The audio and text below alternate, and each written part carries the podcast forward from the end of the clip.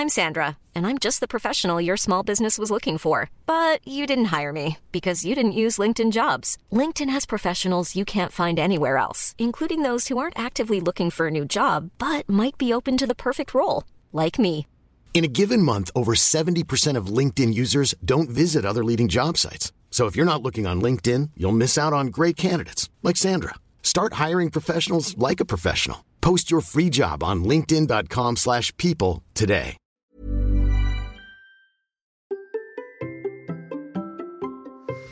Et si une vidéo YouTube vous donnait envie de vous lancer dans un trail off de 150 km Si vous pensez que c'est impossible, mon invité du jour va vous expliquer le contraire. Allez, c'est parti.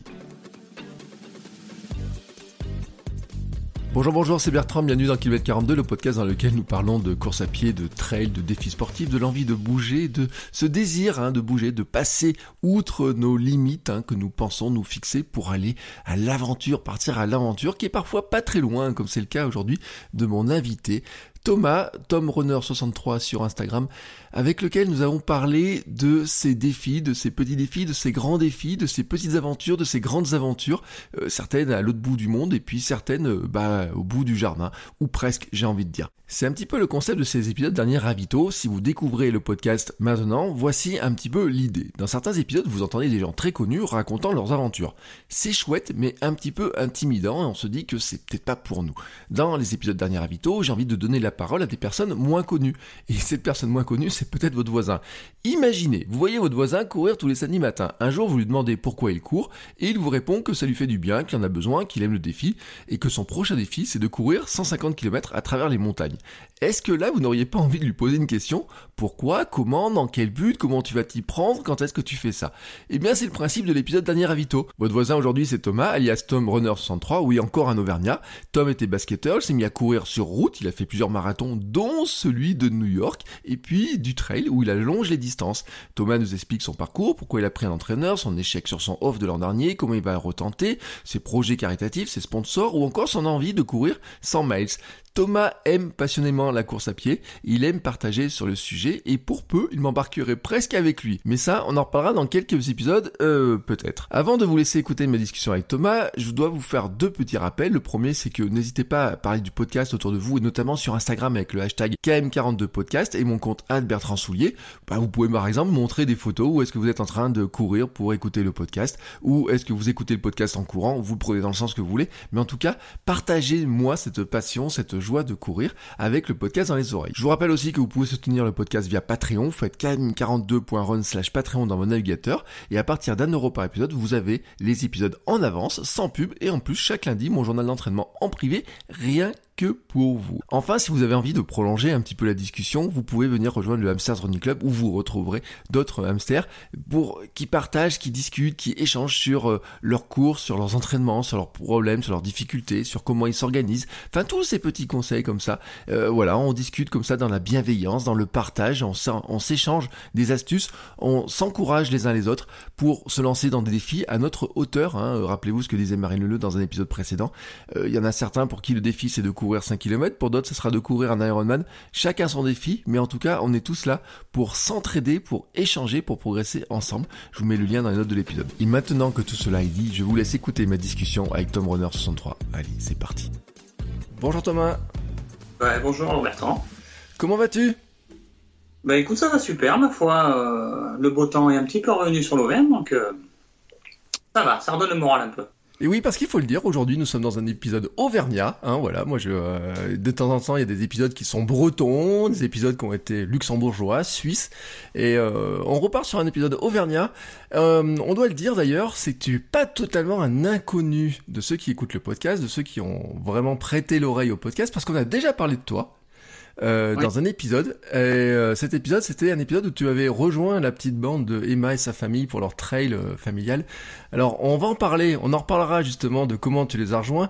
Mais avant, je voudrais que tu nous dises quelques mots sur toi, sur bah, qui tu es finalement et quel type de coureur tu es. bon, c'est toujours difficile d'un peu de parler de soi, mais je suis un coureur, je dirais, simple, moi. j'ai commencé la course à pied il y a à peu près 7 ans. Et euh, je suis plus euh, basé sur la route à la base. Donc j'étais plus axé marathon, semi-marathon, 10 km, etc. Et ça fait que 2-3 ans que je me suis mis au trail.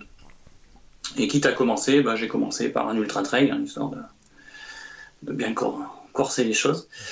Et voilà, je, suis un coureur un peu euh, pas, pas comme les pros qu'on voit. Moi, je suis plus dans le côté profiter, prendre du plaisir, même s'il y a toujours l'aspect performance, mais voilà, c'est plus, plus cool, plus envie de découvrir, rencontrer des gens, etc.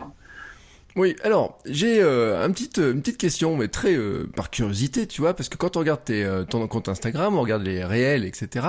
Tu enquilles les paniers de basket dans des positions, une fois retourné, une fois je vais boire l'apéro après, je monte sur le toit de ma maison, je fais du... bon, c'est quoi cette histoire de basket? C'est que t'es un basketteur à l'origine? Eh ben, Avant, j'ai fait 15 ans de basket, en fait. Et j'adore toujours ça, en fait. Hein. c'est vraiment une passion je regardais les matchs NBA, etc. Et, euh, et euh, j'adorais en fait ce genre de, panier un peu dingue que faisaient les, les, les, stars NBA à la mi-temps ou des choses comme ça pour amuser un peu le public. Et du coup, ouais, j'aime bien faire ça. Ouais, c'est vrai que ça, ça m'amuse, tu vois, dans les petits temps morts qu'on a dans la journée, ce qui sont rares, mais voilà, ça occupe un peu. Ouais, alors j'allais te demander si c'était pas un peu vexant que ce soit les réels qui aient le plus de succès finalement, soit ceux où tu euh, joues au basket plutôt que courir. Ah ouais, si, je suis dégoûté.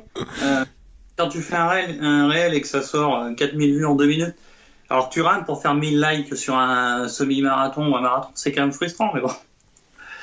C'est ce qui amuse, en fait, ce qui amuse les gens, c'est ce qui marche le plus, hein, je crois. Mm. Bon, je mettrai les liens parce que c'est drôle quand même sur le. Bon, le coup de monter sur le toit de sa maison, je le recommande peut-être pas à tout le monde. Moi, c'est ah. pas le genre de truc que je ferais. En fait, j'étais en train d'enlever les guirlandes de Noël et puis. Euh, et puis voilà, et puis les gamins, ça les amuse, alors du coup. Mm. Bon, en tout cas, t'as un sacré shoot parce que ça rentre. Alors, je sais pas combien de tentatives tu fais pour que ça marche, etc. Mais ça rentre euh, bien, hein, tranquille, cool, quoi. Ça rentre. Après, les tentatives, c'est un secret, mais euh, ça rentre, oui. oui, il faut pas savoir. Des fois, derrière, il y a peut-être euh, X tentatives. On va dire que c'est la première à chaque fois et que t'es es super ben, adroit. Voilà, on va dire ça. On reste là-dessus.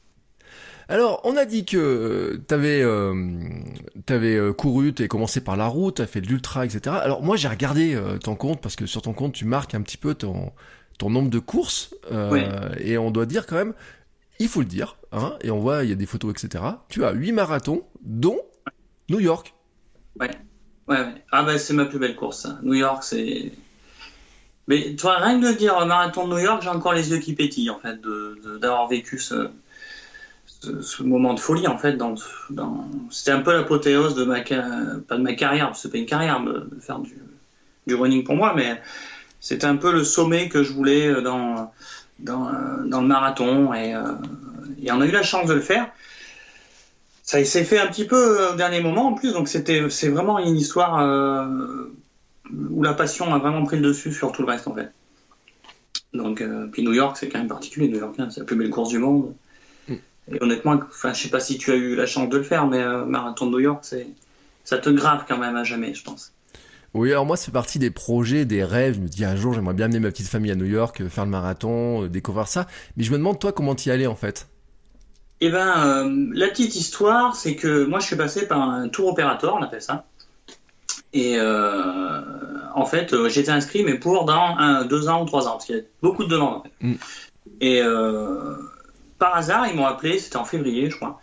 Euh, ils m'ont dit bon ben euh, si ça vous intéresse toujours, vous avez 48 heures pour nous dire si vous voulez venir ou pas. C'est un peu la panique quand même parce que New York, je voulais le faire quand euh, et moi je cours avec mon meilleur ami en fait. Donc il venait avec moi pour faire le marathon de New York. Donc ça s'est fait. on s'est dit bah allez banco, on y va et puis on verra après comment on va payer le voyage, comment on va s'organiser. Mais il faut répondre tout de suite donc on est parti là-dessus.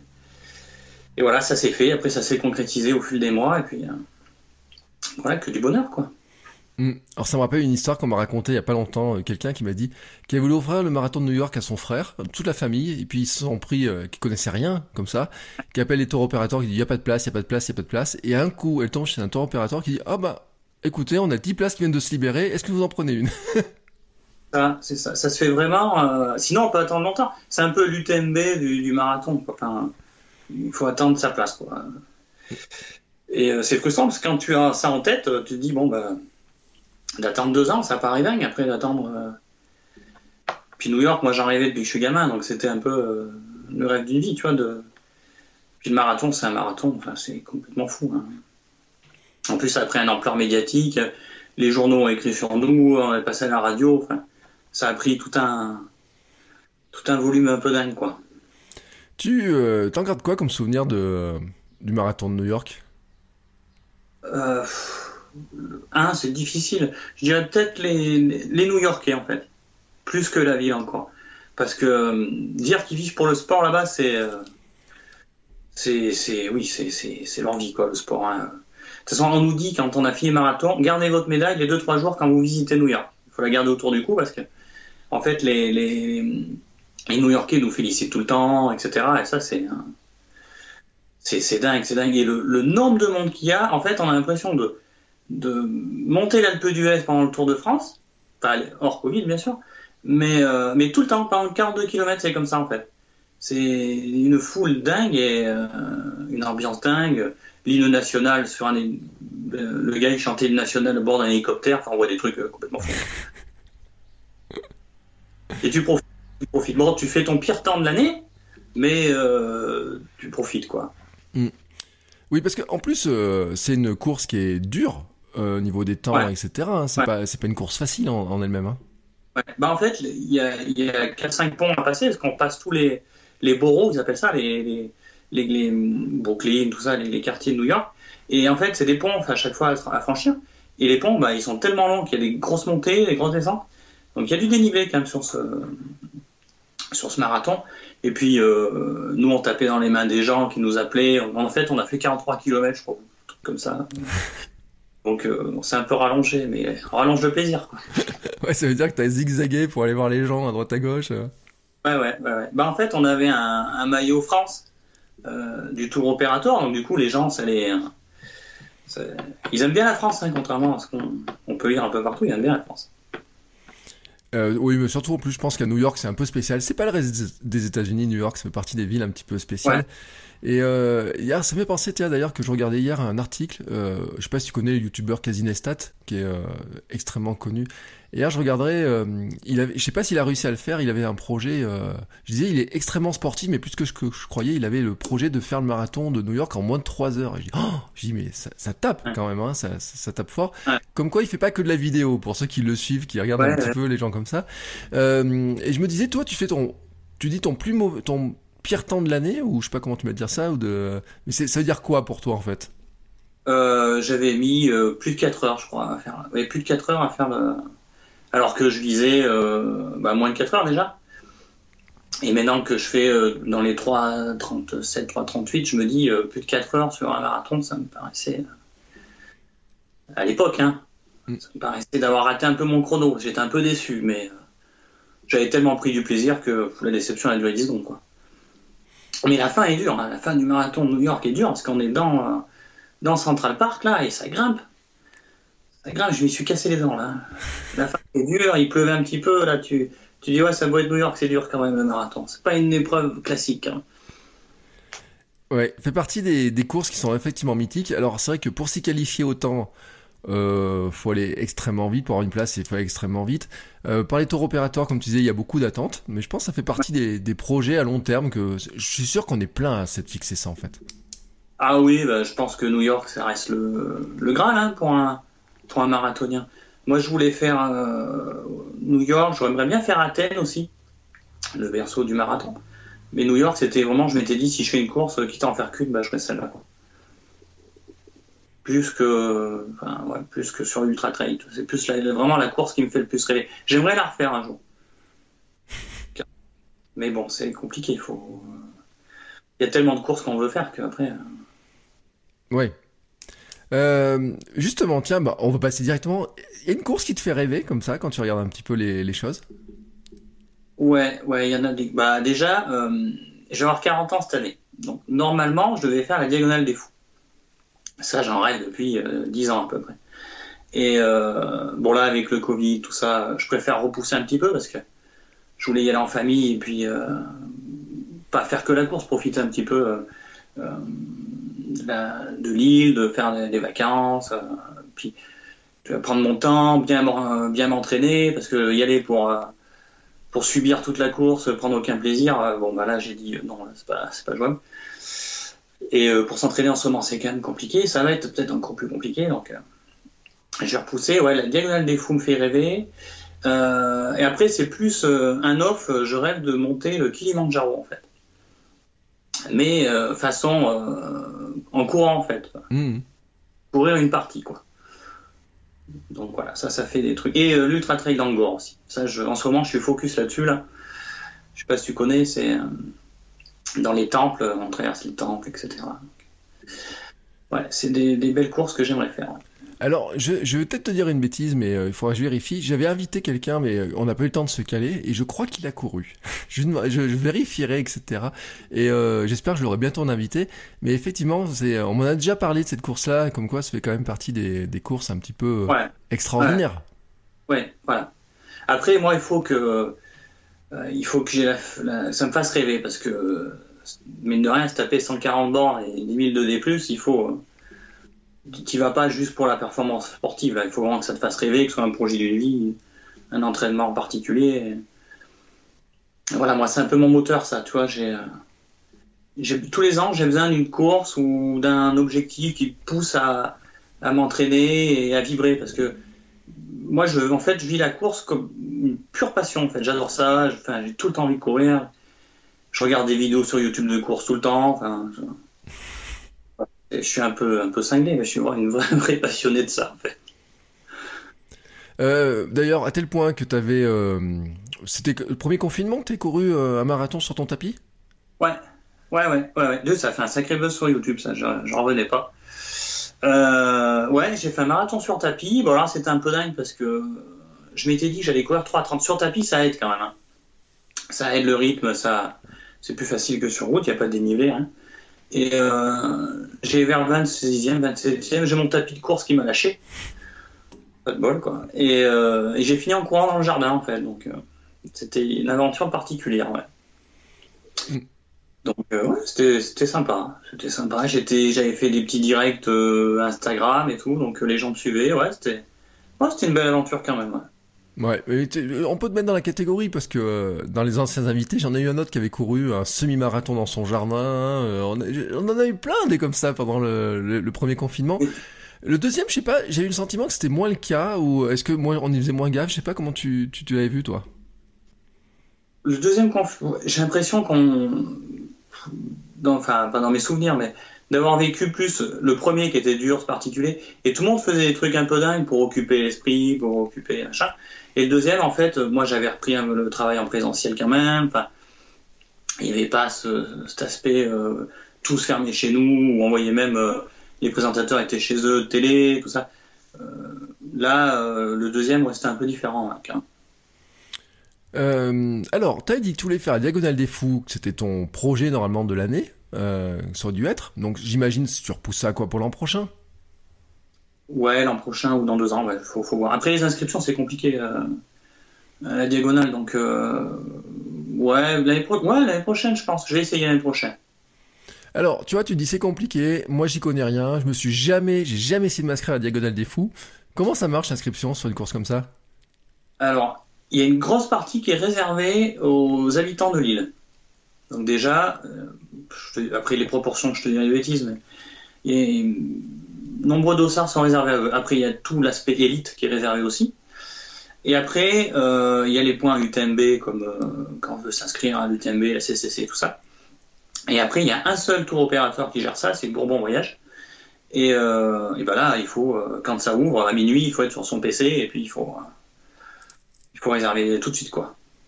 Donc après, c'est des packages, après, dossard, avion, etc. Et, hôtel, et puis tu t'organises un peu ton voyage comme ça avec eux, quoi, en fait.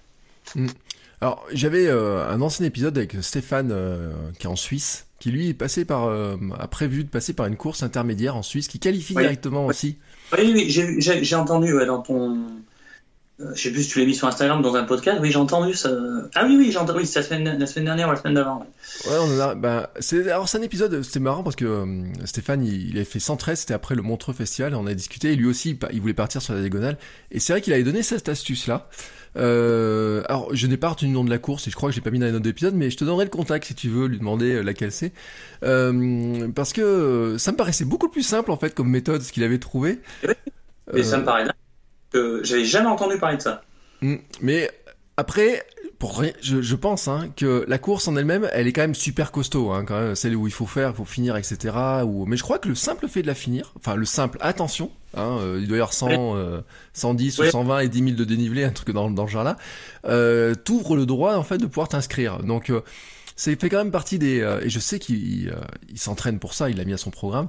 et donc moi je n'avais jamais entendu parler de ça non plus. Et euh, je te donnerai le contact si tu veux. Tiens, si tu veux lui demander.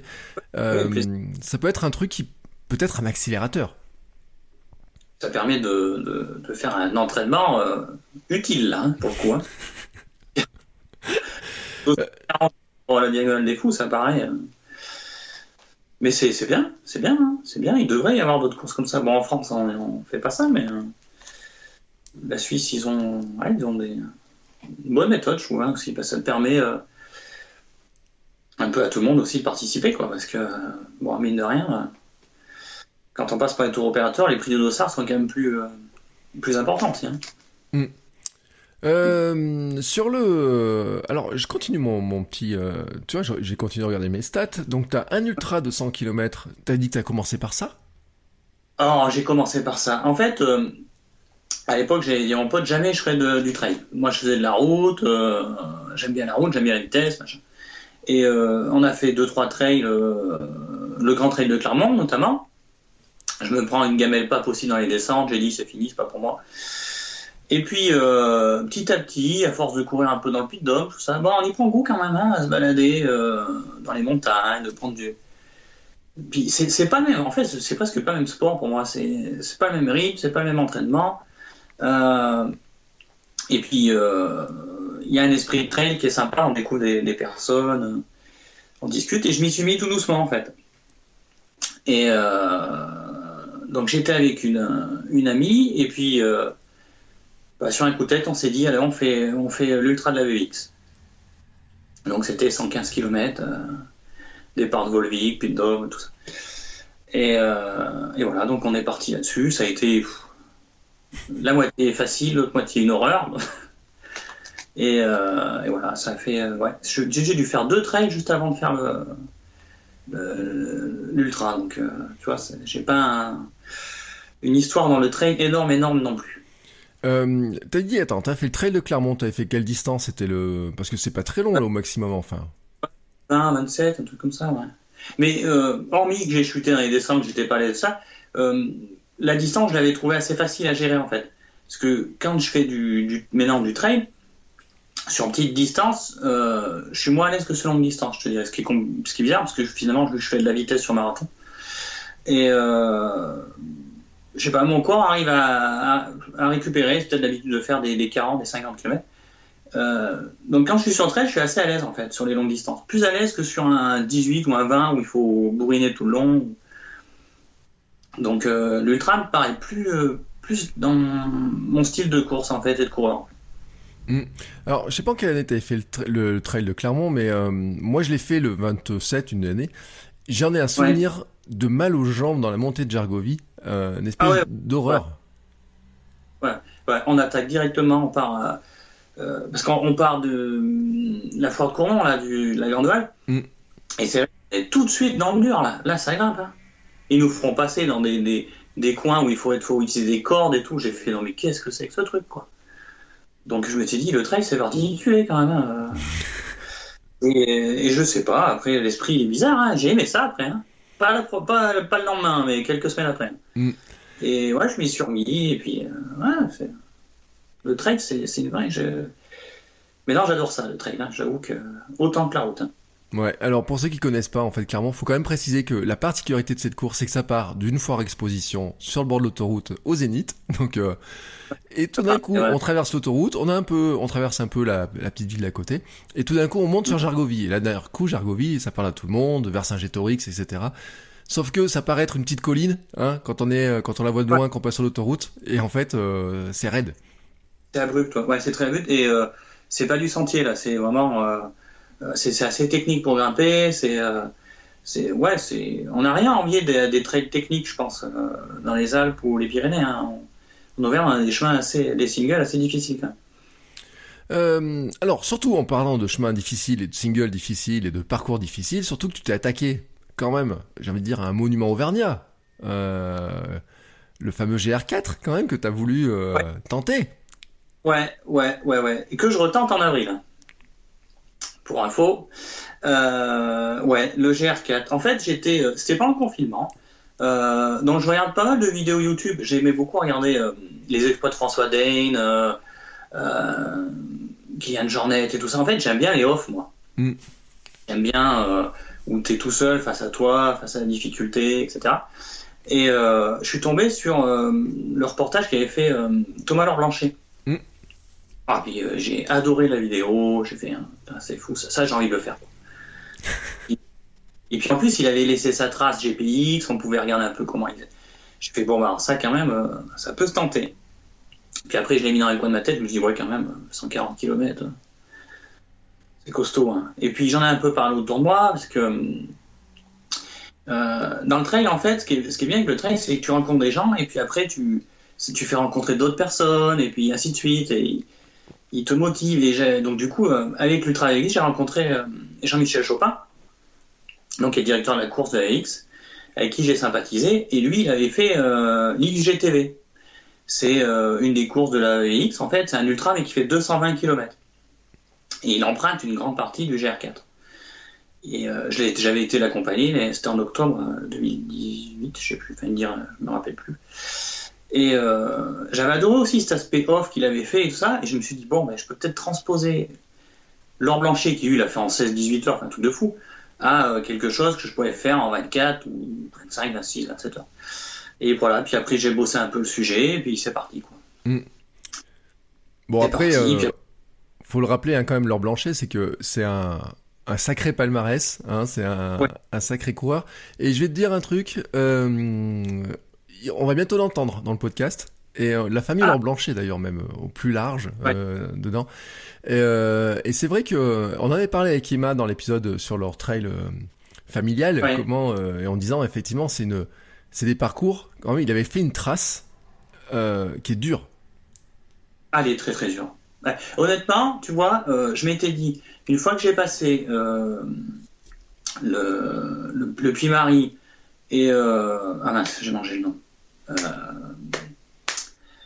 Ah, bon, j'ai mangé le nom, on reviendra dessus plus tard, mais euh, une fois que j'ai passé deux plus grosses difficultés du Cantal, je me suis dit, alors là, il n'y a pas de raison, euh, ça va y aller. J'avais fait 50 bornes à peu près, pleine, pleine pêche, je redescends comme une balle et tout, je suis, oh putain, je vais faire un temps, ça va cartonner. en fait, ce qui est super dur sur cette trace, euh, c'est toute la partie entre le Cantal et le Sancy, on croit que c'est plat quand on regarde le, le tracé ou, l'analyse avec les, grands plateaux qu'on voit, etc. Mais alors, qu'est-ce que c'est dur? Ça fait que grimper, que descendre. C'est casse-pattes. Il n'y a pas un arbre, il fait une chaleur d'enfer. Ah ben, moi, ça m'a séché. Hein. Je suis resté scotché. Et il y a des montées qui font 4-5 km, mais c'est du 15%. Et ben, ça te flingue, en fait. Hein. C'est très, très dur. On le voit en plus sur sa vidéo, lui, quand il finit, il finit fatigué, quand même. Donc ça me rassure un peu, mais euh, ouais, non, c'est. Mais par contre, elle est belle cette trace. Hein. Elle fait hein, traverser tous les, les, massifs auvergnats euh, en une seule trace. Bon, J'ai pas réussi, mais euh, c'est ouais, c'est beau, c'est beau et c'est enfin, c'est ce qui était beau avec le confinement, c'est que finalement la nature a repris pas mal ses droits aussi. Donc j'avais trouvé ça hyper sauvage, hyper euh, plus que pendant les recos, tu vois. Donc euh, Ouais, belle trace. Il a fait un beau, un beau défi. Mm. Oui, il faut le dire, hein, euh, parce que c'est une trace finalement. Alors, elle part d'où exactement d'ailleurs? Parce que je, je sais même pas moi. Eh ben, ça part d'un petit village du Cantal, Albepierre, alors en plus là, c'est, euh, j'avais regardé sa vidéo, euh, la fontaine où il partait. Enfin, je faisais exactement tout comme lui. Comme un vrai passionné, tu vois, le gars.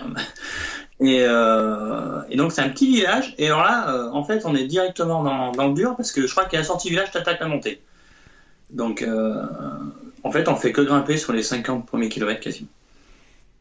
Donc euh, ouais, ouais, euh, c'est Albe, Albepierre. Après, on traverse euh, tous les monts du Cantal. Après, on arrive au Sancy. Euh, faut grimper le Sancy, puis le Sancy, redescendre. Toutes les crêtes avec des sommets moins connus, mais comme le roc de Cusseau, enfin c'est des trucs horribles à monter tellement ça grimpe. et après on redescend la- vers, la, vers la plaine, sans le froid, tout ça. On arrive euh, pied du Puy de Dôme.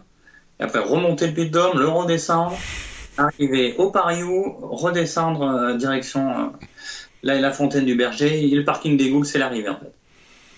Oui, alors il faut le dire, si vous connaissez pas l'Auvergne, vous venez d'avoir quasiment la traversée de tous les volcans d'Auvergne. Voilà, voilà. Mais c'est le but, hein. C'est le but là, c'est de les traverser. Et, et, euh, et en fait, dans la trace, tous les points culminants sont, sont franchis. Donc euh, c'est ça que j'aimais bien aussi, tu vois. J'aime bien le, le côté, euh, pas le côté accumulé du D, du D+, hein. Accumuler du D+, ça peut se faire partout, mais de, de franchir un peu les, nos cols mythiques auvergnats, quoi. Et oui, parce que c'est vrai que le Marie, puis Marie, le Puy de Sancy, on est à 1800, euh, plus de 1000 1800. Mm. Euh, et tu dis que tu as retenté ça en avril? Ouais, alors vu que j'ai échoué euh, durement au mois de c'était mois c'était juillet, euh, j'ai pris une insolation, enfin il arrivé des trucs pas possibles. J'ai eu tous les, galères possibles et imaginables. C'est la première fois qu'il faisait aussi chaud dans le Cantal de l'histoire quasiment. J'ai pas eu de bol ce jour-là. Et euh, donc du coup j'ai dû abandonner. Et donc c'était dur parce que tu as tous les amis qui t'attendent sur le tracé. sur Ça m'a fait, ça m'a mis un petit coup quand même. Et je me suis dit, mais je reviendrai. Je reviendrai le tenter. Et alors là, je pensais le faire en avril, si tout va bien. Si on peut le faire. Parce que je ne veux plus courir en, en pleine chaleur, en plein. Voilà. Donc normalement, avril, la neige devrait être partie. Et tant que. Normalement. Croise les doigts, hein. Au pied de 106, c'est pas dit. Mais au pire, je repousserai parce que je veux vraiment la réussir cette année, la, la traversée. Je, hors de question que j'abandonne quoi que ce soit. Donc, euh, ouais, vers avril, je vais retenter euh, avec François, là, qui avait accompagné aussi Emma là, de Sensi Outdoor, là, pour faire une petite vidéo, une petite euh, I'll be back, la revanche, euh, enfin, un, truc, un truc sympa, quoi. Mm. Donc, euh, ça se tente, quoi. Ouais, mais c'est marrant parce que euh, pour revenir sur Emma et leur aventure, euh, eux l'ont fait, ils ont eu un temps exécrable, mais Ouais. euh, vraiment pourri, etc. Ils voyaient rien, et donc euh, on se dit bon bah c'est pas de bol. Toi, tu le fais en plein cagnard, et c'est vrai, je me rappelle avoir vu le sur Instagram, je suivais un peu ça, mais euh, c'est vrai que ça tapait fort. hein. Ah, mais j'ai cuit sur place en fait. hein. Euh, J'étais super bien hein, jusqu'à vers le 60, 70e kilomètre. J'étais mais, bien. Je fais oh là là, là je t'es pas de doute. Tu te dis bon bah là, je vais arriver la nuit en plus. J'adore courir de nuit. C'est un peu mon le moment où je suis le plus fort en fait hein, sur un ultra, c'est la nuit. Et je me suis dit bon bah là, euh, c'est presque gagné quoi. Il y aura plus que le matin à faire. euh. Et euh, dans une montée là, euh, c'était après Saint-Saturnin dans le Cantal, une chaleur mais un truc un truc de fou. Et il y en avait une partie où il y avait une route et je crois qu'en 4-5 km j'ai explosé en fait. Comme quoi une course ça se joue à, à rien en fait. Et j'ai explosé dans la tête, dans le corps, dans tout. dans tout, j'ai cuit sur place. Ça m'a fait des. J'avais. euh, je perds de, de l'équilibre, euh, malade, tout en, très peu de temps en fait. Donc après, je voulais pas abandonner. J'ai marché pendant euh, peut-être trois heures. À chaque fois, on me demandait arrête, arrête, arrête. Moi, je voulais pas. Et puis, au bout d'un moment, bah, j'ai dû renoncer quand même, mais, parce que je prenais un retard de dingue après. Donc, après, c'était plus du plaisir non plus. Dans ce cas-là, t'es parti, euh, t'avais du monde, de l'assistance, tu, co- comment tu, comment t'as, t'as géré cette, euh, cette euh, première tentative d'ailleurs, et qu'est-ce que ça t'a appris sur, pour faire la deuxième, mis à part d'éviter l'été quoi, enfin l'été où c'était même pas Ouais. l'été en plus hein. Bah après, ça si ça t'apprend quand même pas mal de choses. Déjà que là, j'étais peut-être pas forcément prêt. On sortait d'un confinement, je m'étais pas entraîné, je m'étais entraîné chez moi, et moi j'habite en pleine plaine. Donc euh, côté dénivelé, euh, voilà, c'est compliqué. Hein. Euh, après, côté organisation, j'ai voulu tout gérer. Ça, faut plus le faire parce qu'il faut, faut savoir déléguer un peu ce que j'ai eu du mal à faire. Moi, je voulais gérer les ravitaux, je voulais gérer les gens qui me suivent. je donnais des infos à tout le monde, alors que bon, il faut savoir un peu s'entourer, demander à, des personnes de gérer par les réseaux sociaux, de dire ben toi tu es le, le ce qui fait telle partie. Moi j'appelais même les gens pour savoir s'ils étaient bien arrivés, si tu vois en courant, donc euh, ça c'est plus à faire.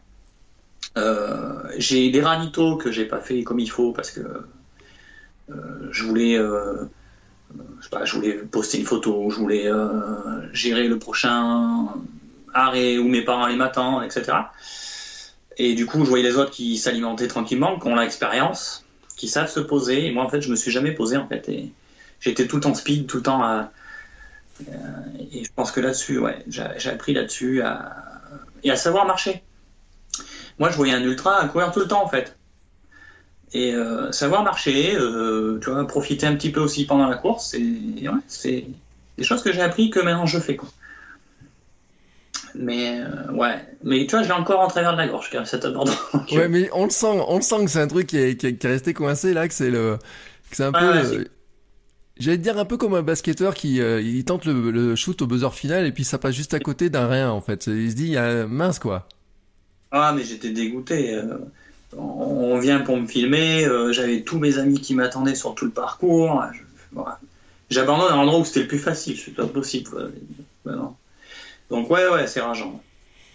Rageant, ça te forge le caractère, hein, quand même. Ouais, mais je crois que ça illustre aussi euh, quelque chose, c'est que finalement, euh, euh, t'as l'impression que t'abandonnes à l'endroit le plus facile, mais c'est parce que tout ce qui était difficile avant a tellement usé, épuisé que bon bah il y a plus d'énergie parce que c'était compliqué avant finalement.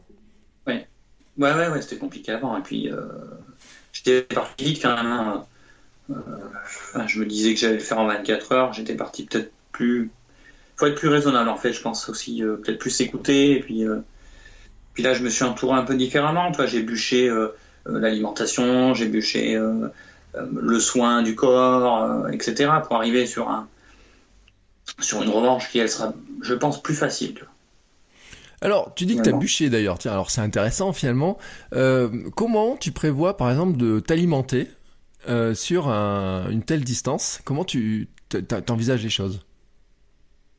Alors, au départ, moi, euh, déjà, sur l'ultra, il faut que ce soit une partie d'autosuffisance. Je, je fais quelques ravitaux, mais pas plus de 3-4. Donc déjà, il faut apporter un peu tout son, matériel, tout son ravito. Donc, faut un peu, enfin, un peu, beaucoup réfléchir à ce qu'on va prendre, à quel moment on va le prendre, etc. Et euh, moi, j'avais euh, une marque qui me suivait.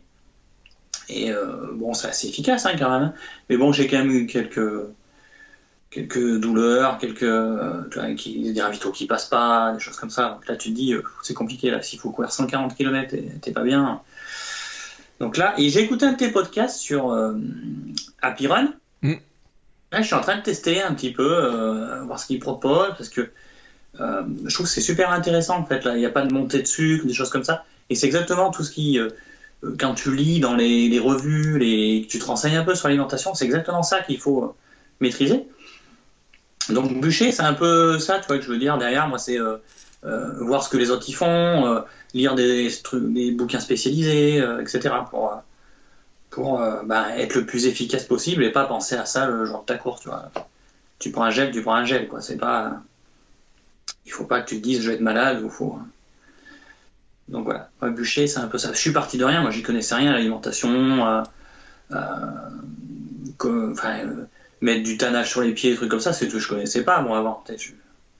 Moi je fais un marathon, ça passe, ça passe. Hein.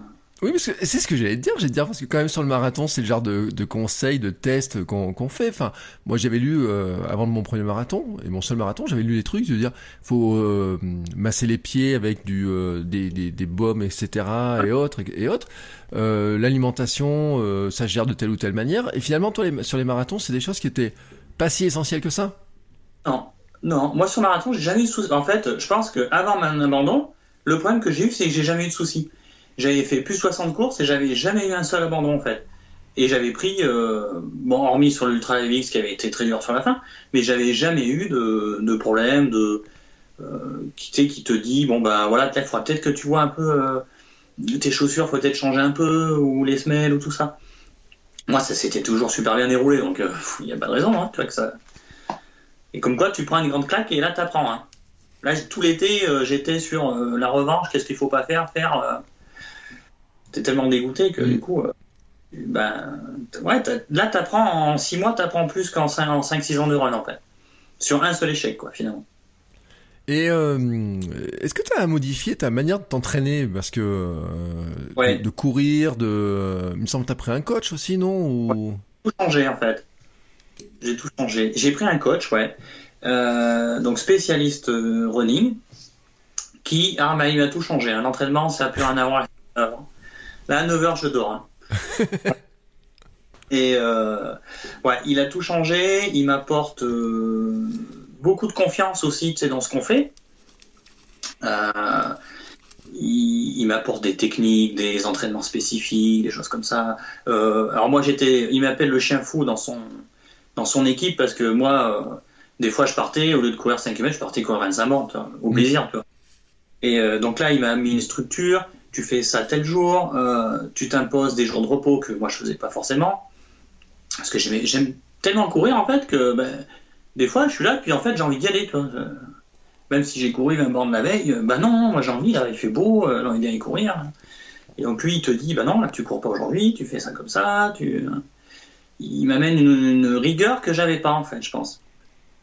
Et euh, c'est pareil, il t'explique comment faut boire, comment faut machiner. Donc euh, ouais, ouais, c'est un, vrai plus quoi, un vrai plus et euh, mine de rien, je le conseille à ceux qui qui veulent passer un cap, qui courent depuis 5-6 ans et qui n'arrivent plus forcément à progresser, de passer sur un coach, et eh ben ça, ça te met un petit coup de pied quand même dans ta prépa quand même. Et qu'est-ce qui t'a fait faire que, mis à part ces histoires de repos, est-ce qu'il y a des, trucs finalement, ça t'a vraiment bougé dans tes convictions Tu te dis mais j'aurais jamais fait ça avant quoi? Ouais, et ben là déjà, euh, ça paraît bête, mais il me met beaucoup de, rythme dans mes, dans mes séances. Il me fait, euh, par exemple, travailler euh, mon endurance fondamentale, ce que je vais courir sur un, courir ou pas courir un ultra, tu vois, des, des vitesses assez, assez faibles pendant un... Tous les entraînements commencent par ça, fait. Tous les entraînements, tu as, une partie de, footing, en fait, un peu améliorée, où là, tu cours à la sensation, ou et, ça, en fait, il l'analyse, lui, il, va te dire, bah, tu vois, euh, il y a euh, 10 semaines avant, tes 20 premières minutes où tu courais à cool, et là, tu cours à telle allure. Et là, tu as vu, tu as gagné, euh, mais non, tu cours à, tu cours à 10, tu cours à 10, 5, 10, 6, tu vois. Ah oui, je fais, bon, t'es même pas rendu compte. En fait, tu fais, oui, c'est mon travail parce que je te, je, t'apprends ton corps, en fait, à, à, monter en régime comme ça. Et, et euh, on a fait des tests euh, hier, là, et j'étais surpris de voir euh, comment en, vélocité, en fait, on arrive à gagner et, et tes muscles un peu différemment. moi, je tapais toujours les mêmes muscles, en fait. Donc, ouais, c'est assez surprenant, hein, de, les méthodes qu'ils ont, c'est assez surprenant. Tu t'en rends pas compte, mais tu progresses, en fait. Mmh. Non, mais après, c'est pareil, c'est vrai que les coachs sur. L'approche est-ce qu'il faut faire de l'endurance mentale, de la VMA, des choses comme ça, même si on fait du long. Tu fais la VMA sur, pour préparer du long? Ouais, Ouais, ouais, ouais, on fait beaucoup de VMA. Euh, je mange du fractionné trois fois par semaine. Euh, et alors, on mixe toujours les séances. Il y a toujours du. Il faut qu'il y ait du plaisir. Hein. Maintenant, je lui ai dit si euh, tes séances j'aime pas, je... on arrêtera. Je ferai pas l'année toi. moi, il faut qu'il y ait du plaisir, il faut qu'il y ait du pêche, il faut qu'il ait... faut que j'aime ça, faut que. Et, et, là, du coup, il me, il me rajoute toujours, ouais, il y a toujours des, des, petits défis, tu vois, faire un 30-30 en, en telle seconde, enfin, des choses comme ça, quoi. Donc il y a un côté ludique aussi.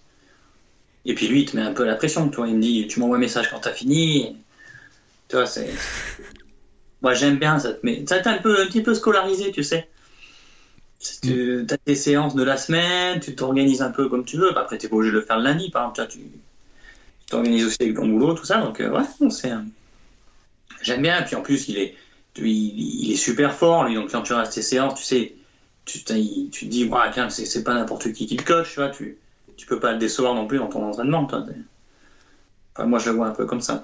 Mm, mais je connais bien le phénomène, hein, parce que moi aussi j'ai euh, un coach, j'ai un coach club, euh, puis j'ai un autre coach perso, et c'est pareil quand il me des défis, des choses comme ça, et puis euh, une fois on a eu un défi avec c'était un truc un, peu à la con, tu sais, mais avec des montées, des descentes, des montées, des descentes, etc. Et à la fin il fait les bilans, et puis lui il avait participé, puis tu regardes le truc, tu dis oula. ouais, ouais, c'est impressionnant quand même parce que il y a un monde d'écart entre moi, j'ai couru un marathon en 3,30 et lui qui le court en 3. On n'est pas du tout le même athlète. Hein, c'est, c'est des phénomènes, hein, il y en a un quand même. Et euh, je sais pas, ils ont une foulée. c'est le côté artistique du sport aussi, tu vois. Tu les vois courir, ils, enfin, ils sont. Ouais, t'as l'impression qu'ils sont faciles à 16 à l'heure, alors toi, tu es dans le dur à 14, tu vois. Donc tu te dis, ouais, tu te dis, lui, il peut m'apprendre des choses quand même tu peux lui faire confiance. Quoi. Mm. Mais c'est, c'est, je, te rejoins sur là-dessus parce que au club, euh, j'ai en tête un gars que je vois qui, qui le fait, qui court un marathon de 2,55, tu vois, quelque chose comme ça. Il a fait Paris l'an dernier. Enfin, il y a deux ans maintenant. Euh, et, euh, et, quand je regarde, je dis mais c'est pas possible quoi.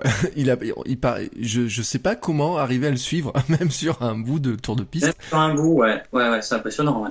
Ils ont des foulées hyper longue et tout. Moi, j'aime bien, euh, ça me passionne un peu tout ça, tu vois, le corps humain, de voir comment euh, tu peux le pousser dans tes limites, tu vois, et puis tu te dis, euh, même si, tu vois, j'ai avoir 40 ans, là, je me dis, bah, je progresse encore, et je me dis, attends, il n'y a, pas de limite, là, faut...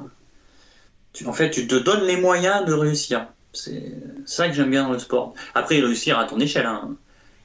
pas aller gagner le marathon de, Paris, hein, mais pour moi, descendre en dessous des 3h30 au marathon, je serais super content, tu vois. Donc, mm. euh, des, petites victoires sur soi-même. Mais moi aussi, je serais super content. Euh, ça me paraît tellement loin en plus cette histoire-là que euh, j'avais un gars au club. C'est une anecdote que j'ai racontée qui me disait tout le temps. Et lui, il était obsédé par la vitesse et par le, la vitesse sur 10 km. Il voulait absolument passer sous les 40. Euh, absolument, il me disait ah il faut que j'arrive à faire 40 minutes euh, avant mes après mes 40 ans, ce sera fini, j'arriverai plus à le faire. Alors je sais pas où il en est dans son projet parce qu'il est plus au club, mais je comprenais pas cette obsession sur le sur cette histoire-là quand même. Et euh, c'est vrai qu'on se prend au jeu quand même de temps en temps quoi. Ah ouais, ouais, ouais. on s'y prend, hein. Ah ouais. ouais. Moi, euh, enfin, alors tu vois autant en ultra trail, c'est le le but, c'est de d'arriver des finishers finalement, parce que je vais jamais faire un classement sur ultra trail. Euh, que sur marathon ou semi-marathon, eh ben, tu vas aller chercher un peu le classement, tu vas aller chercher un peu ton chrono, et euh, ça, te classe un peu, tu vois. Euh, là, quand j'ai fait Nevers, tu es dans le premier tiers de course, tu vois, tu te dis, quand même, tu es content, quoi. Donc, ouais, c'est, deux aspects différents du sport que finalement, en fait, qui, qui se, qui se rejoignent, hein, finalement, à l'arrivée. Hein. Mm. C'est ce qui pousse à faire l'un et l'autre. Hein. Alors c'est vrai que t'as fait Nevers, toi. T'as fait le seul marathon post-confinement de l'année qu'il y a eu en France. Tu l'as fait. Ouais, j'étais content. Hein. de te dire que là, euh, là c'est pareil, fallait pas, euh, fallait pas mettre trois jours à se décider à y aller. Hein. Plus un hôtel de libre, euh, machin. Enfin, tout le monde voulait le faire. Et mais c'était particulier hein, sur le, circuit de Manicourt. Donc d'habitude il y a les, courses auto.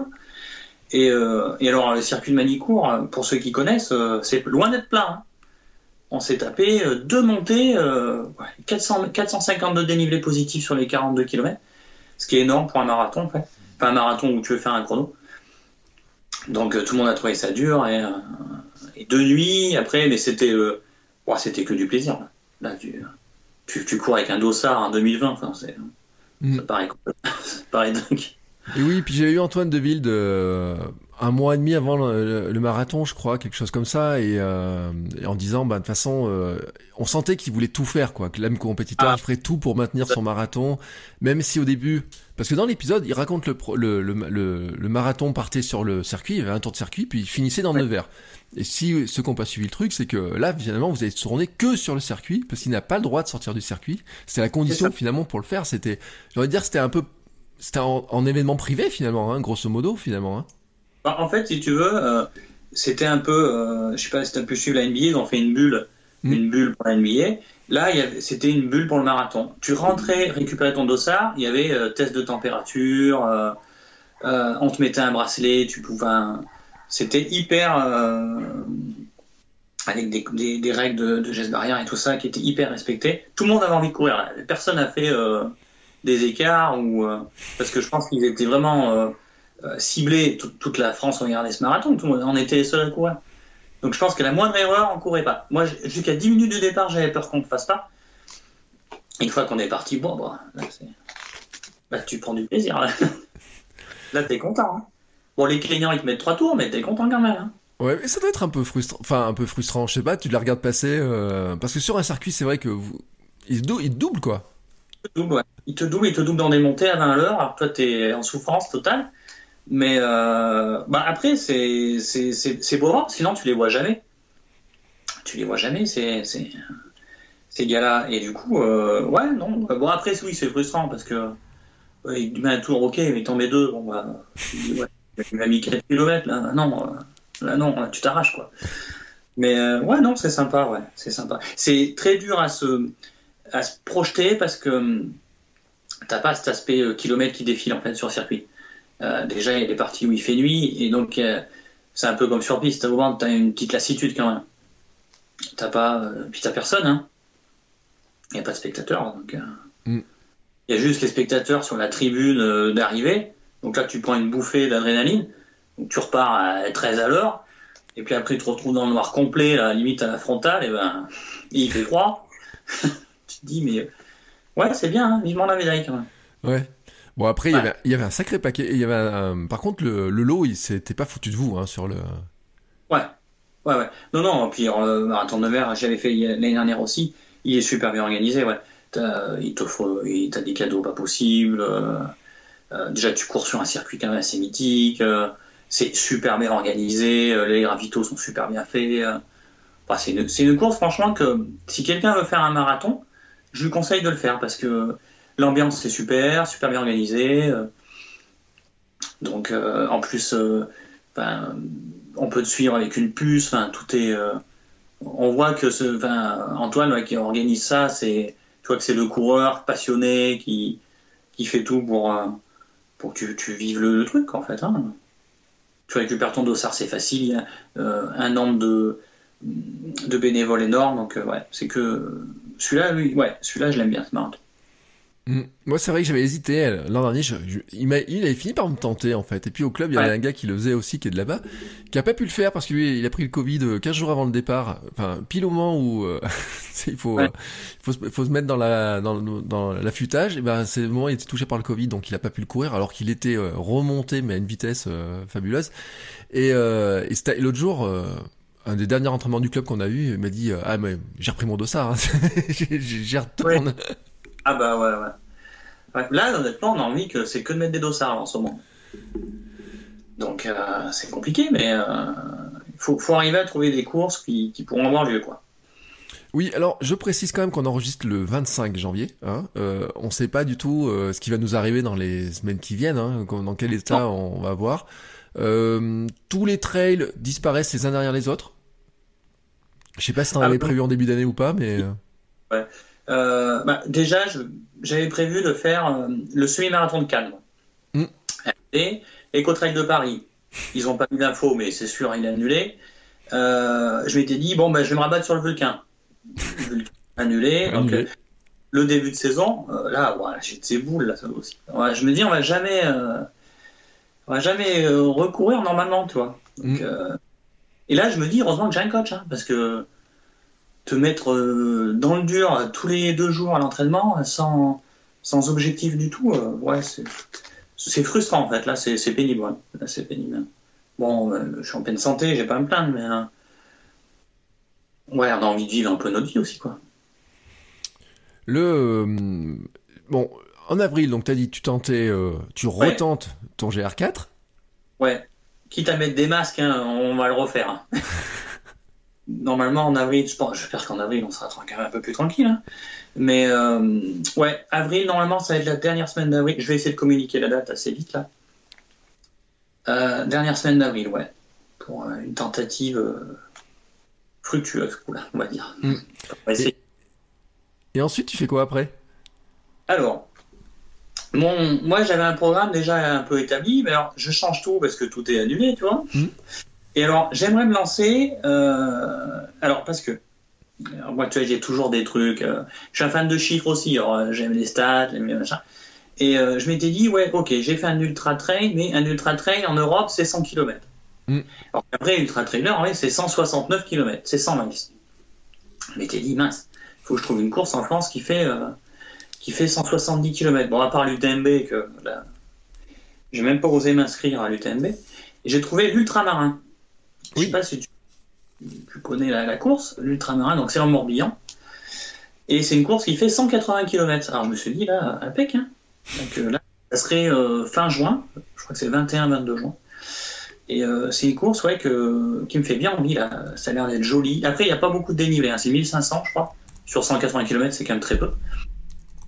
Mais tu vois, c'est une occasion de, de courir sur une longue partie. De, euh, ça te permet de bien te préparer au, sur des cours de 100 miles en fait.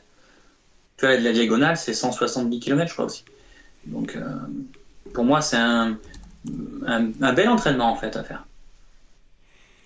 Et euh, j'ai pas du tout aidé euh, si d'ailleurs euh, ils ont communiqué dessus, si ça allait se faire, si ça allait se. Alors, les inscriptions, ça tombe bien, c'est aujourd'hui à midi. Donc là, c'est pareil, à midi, il va falloir que je m'active pour, euh, pour prendre un dossard. Après, fin juin, je me suis dit, tu vois, euh, l'année dernière, avec le confinement, on avait été libéré mai, juin. Et après, ça a recommencé à, à mal se passer. Donc je me dis, peut-être que juin, j'arrive à en faire une. Ça sera celle-là. Si j'arrive à faire si je fais ma revanche plus l'ultramarin, j'aurais fait une saison déjà sauvée quand même. Oui, alors l'ultramarin c'est marrant parce que je te dis oui, je le connais, mais oui, mais en plus mon invitée précédente, Priska, euh, l'a gagné euh, une année. Euh, tu. Et je crois d'ailleurs que ce qu'elle avait dit, c'est. euh, mais après, je, je, je sais plus si elle avait dit qu'elle le remettait ou euh, comment elle voulait le faire, etc. Euh, mais effectivement, ça fait partie des courses qui, en tout cas, dans la région là-bas, sont, sont, j'ai envie de dire, emblématiques. Un petit peu, hein. Ça fait partie des, des, des, des courses dont on entend, en tout cas, très, très, très, très, très souvent parler. Euh, et qui a l'air super chouette, hein. C'est vrai que le- quand on regarde les photos et tout, ça a l'air vraiment chouette, hein. Ouais, il est beau. Et euh, les, les, les- Enfin, moi, je l'ai un peu découvert sur YouTube, tu vois, en regardant des vidéos et tout, et euh, de, de, de youtubeurs qui postent beaucoup de, de d'ultra qui font et tout ça. Et celui-là, il les a marqués. Alors, je me dis, il y a quelque chose là-bas quand même à faire.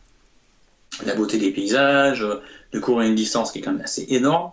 Euh, tu te dis, bon, voilà, euh, ouais, là, ça peut se tenter, quoi. Puis, en, par contre, en juin, il va faire chaud, alors il faudrait pas que.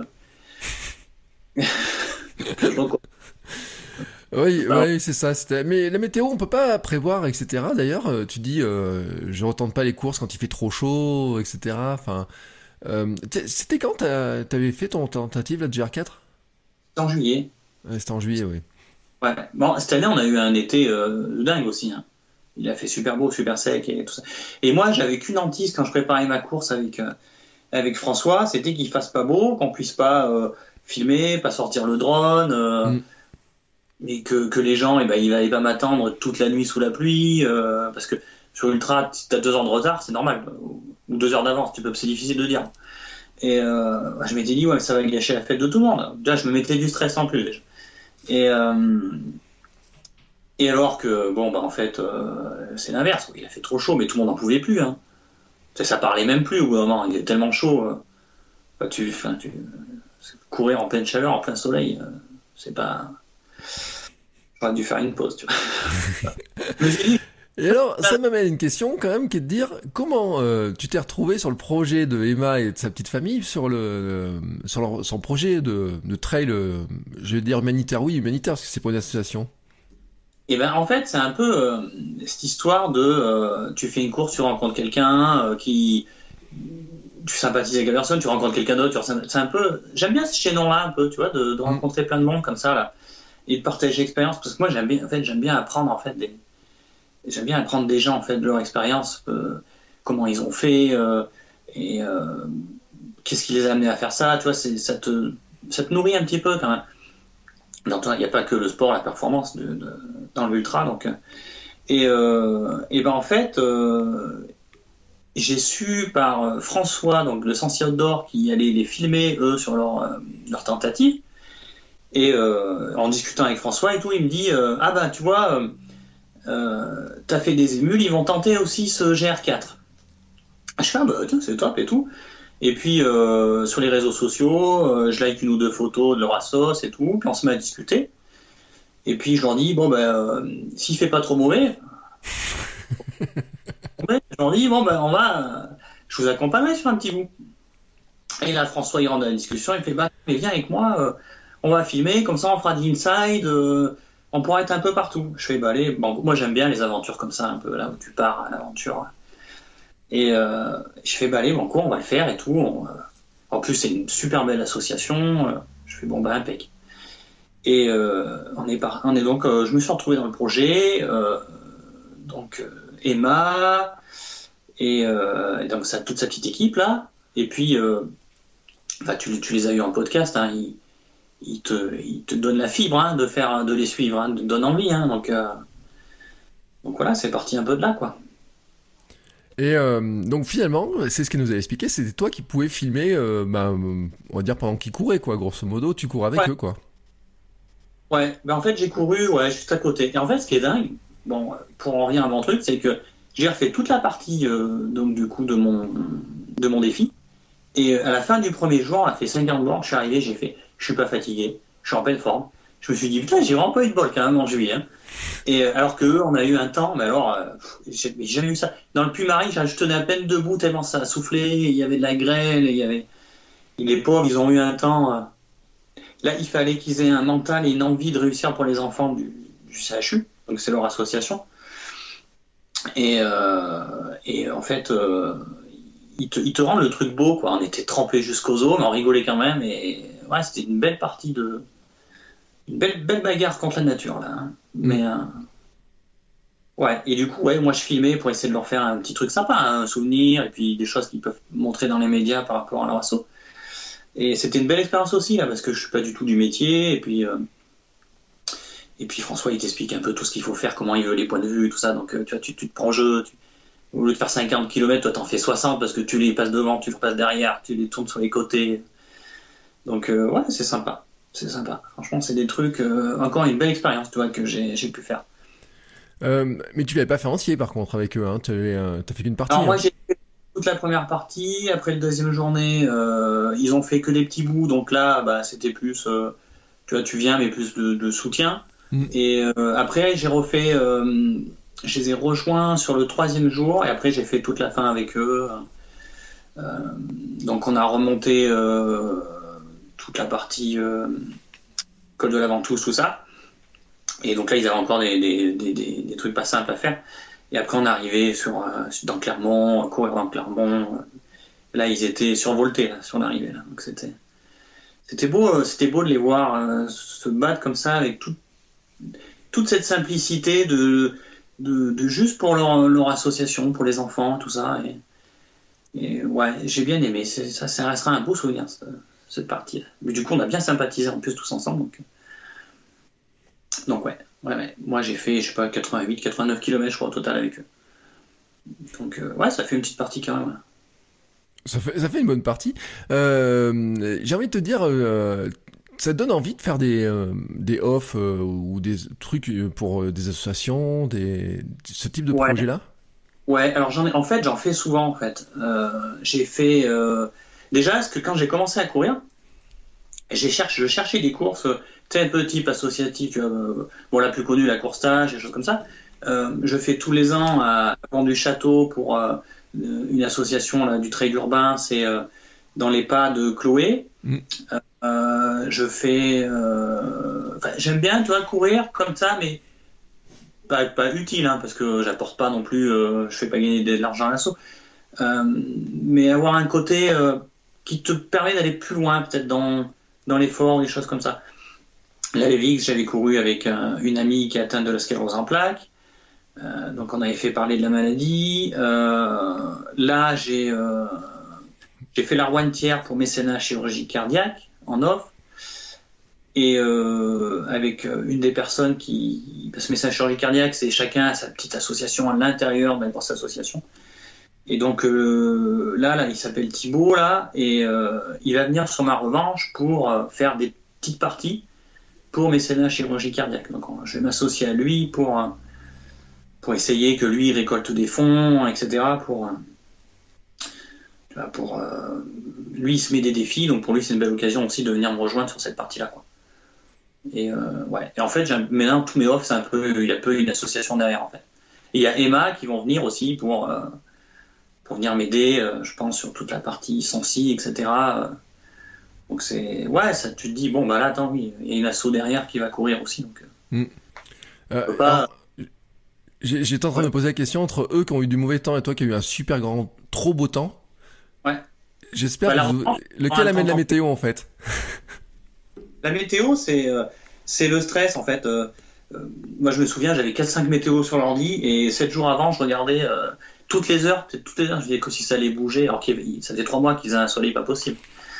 Et euh, je me disais, non, mais de toute façon, genre, il va pleuvoir, ça va être foutu. Je m'étais dit, monter le puits de euh, le puits marie sous la pluie, euh, brèche de Roland, sera impossible.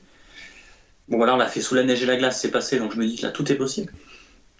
Et, en fait, non, je pense qu'il faut se laisser. une fois que c'est calé, il faut accepter et, et, te dire, bah écoute, ça se passera, et puis on fera comme on peut. Hein. Mais la météo, ouais, ça, la météo, euh, ça m'a gâché un paquet de courses, la météo entre le vent, entre la pluie. Euh, mais bon, on fait avec, hein. Mm. Il faut faire Et puis, euh, je t'ai vu courir dans la neige, t'as plein de photos Instagram dans la neige. Ouais, ouais, ouais. Cette année, on a de la chance, hein. on a eu beaucoup de neige. Et du coup, je me fais travailler un peu les cuisses là dans la neige, là. C'est pas mal. Hein. C'est pas mal. Et j'essaie de faire découvrir un peu des, traces, tu vois, aux Auvergnats un peu, parce que Toujours, toujours monter le Puy de Dôme, c'est beau le Puy de Dôme, ça. Mais il y en a plein de volcans qui sont beaux en Auvergne. Et du coup, j'essaye un peu, tu vois, via Instagram, de faire découvrir de nouveaux, nouveaux petits coins, tu vois. Mm. C'est ça le partage, tu vois. Euh, pas et courir tout seul dans des beaux, beaux spots, faire tes photos tout seul, et puis ne pas dire aux gens que tu es, il y en a qui le font. Hein. Mais euh, c'est pas du tout l'esprit que j'ai, moi, de, ni des réseaux sociaux, ni de run, ni, etc. Oui, puis il y en a même, il y en a même qui font croire qu'ils vont courir dessus, alors qu'en fait ils courent pas vraiment dessus. Mais euh. ouais, c'est pour ça, tu vois. Ah ouais, mais il y en a qui font des photos superbes. Alors moi, pas non plus exceptionnel, mais c'est pris sur le vif, tu vois. Y a pas... Quand tu souffles, tu souffles. Toi, c'est un peu euh, ce qu'on disait sur mes réseaux là. Euh, souvent, tu vois, quand je fais un offre, un truc comme ça, ce que j'aime bien, c'est eh ben, je vais avoir une centaine de mails. Et en fait, des fois, je leur demande, mais pourquoi vous m'écrivez? Alors, des fois, j'écris pas aux gens, toi. Et il dit, bah non, mais en fait, toi, c'est la simplicité qu'on aime bien chez toi, c'est que tu vas pas hésiter à mettre, euh, à montrer que tu es dans la difficulté ou, euh, ou mettre une photo qui est pas forcément extraordinaire, mais parce que là, tu souffles, c'est ta tête quand tu souffles. C'est, mm.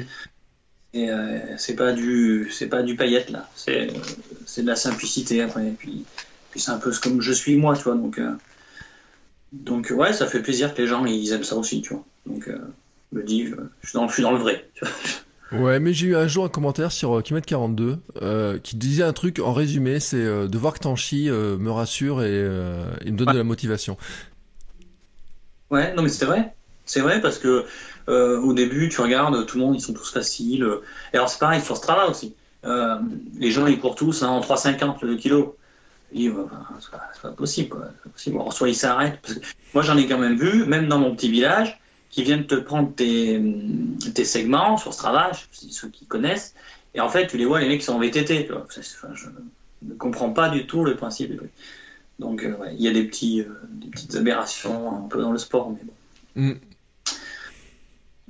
Qui fait Ouais, mais au club, j'ai des fans de Strava qui parlaient justement, qui se faisaient piquer les segments par des, euh, des gens en vélo. Euh, on a un segment, mais là, c'était fait par erreur par le président qui est parti un jour en voiture, qui a oublié d'arrêter sa montre, tu sais. Bon, mais là, c'était une erreur. Mais par contre, oui, des gens qui font les segments en running en vélo, ça, on, on en voit, etc. Parce que, euh, et d'ailleurs, j'ai vu des gens qui commençaient à, partir de Strava à cause de cette espèce de pression, euh, parce que t'as as, l'impression qu'en fait, finalement, tu deviens une tortue, quoi, quand tu les regardes tous.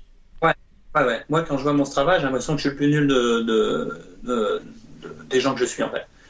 Et, euh, et je me dis, euh, et je me dis, quand tu arrives sur course, après, c'est pas pareil. J'en ai vu sur ce travail qui te mettent la misère sur des, des entraînements, c'est pseudo-entraînement, et que tu les vois en course, tu leur mets un quart d'heure. Tu te dis, bon, bah, ouais, bizarre. Je sais pas trop, le, le, moi, je partage juste pour. Euh, en gros, ce travail, ça me sert aussi de base de données. Hein. Mm. Faut être euh, moi, c'est plus pour voir, ah bah tiens, ah bah tiens, mon pote, il a fait, hier, il s'est fait un 700 des plus. Ah, c'est bien. Je vais pas du tout aller regarder euh, tous ces kilomètres s'il a mis du 4 km au kilo ou un truc comme ça. Non, là, je suis pas du tout dans cet esprit-là, moi, après. J'ai déjà du mal à faire ce que mon coach me dit. Si en plus, il faut que j'aille faire de la compétition sur ce travail, non, là, ça me. Pendant le confinement, j'ai aimé ça, aller chasser les segments. Mais après, ça te, ça te passe. Parce qu'en fait, il n'y a pas grand-chose.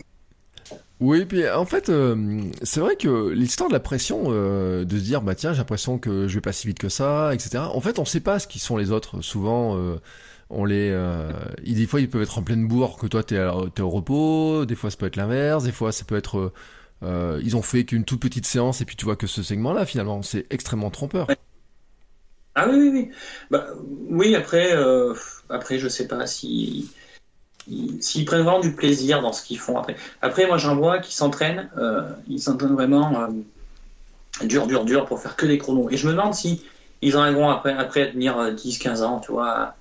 du moment où tu n'as pas le plaisir de courir, je sais pas si ça peut te t'amener. Je sais pas s'ils prendraient du plaisir à faire un marathon comme New York ou des choses comme ça.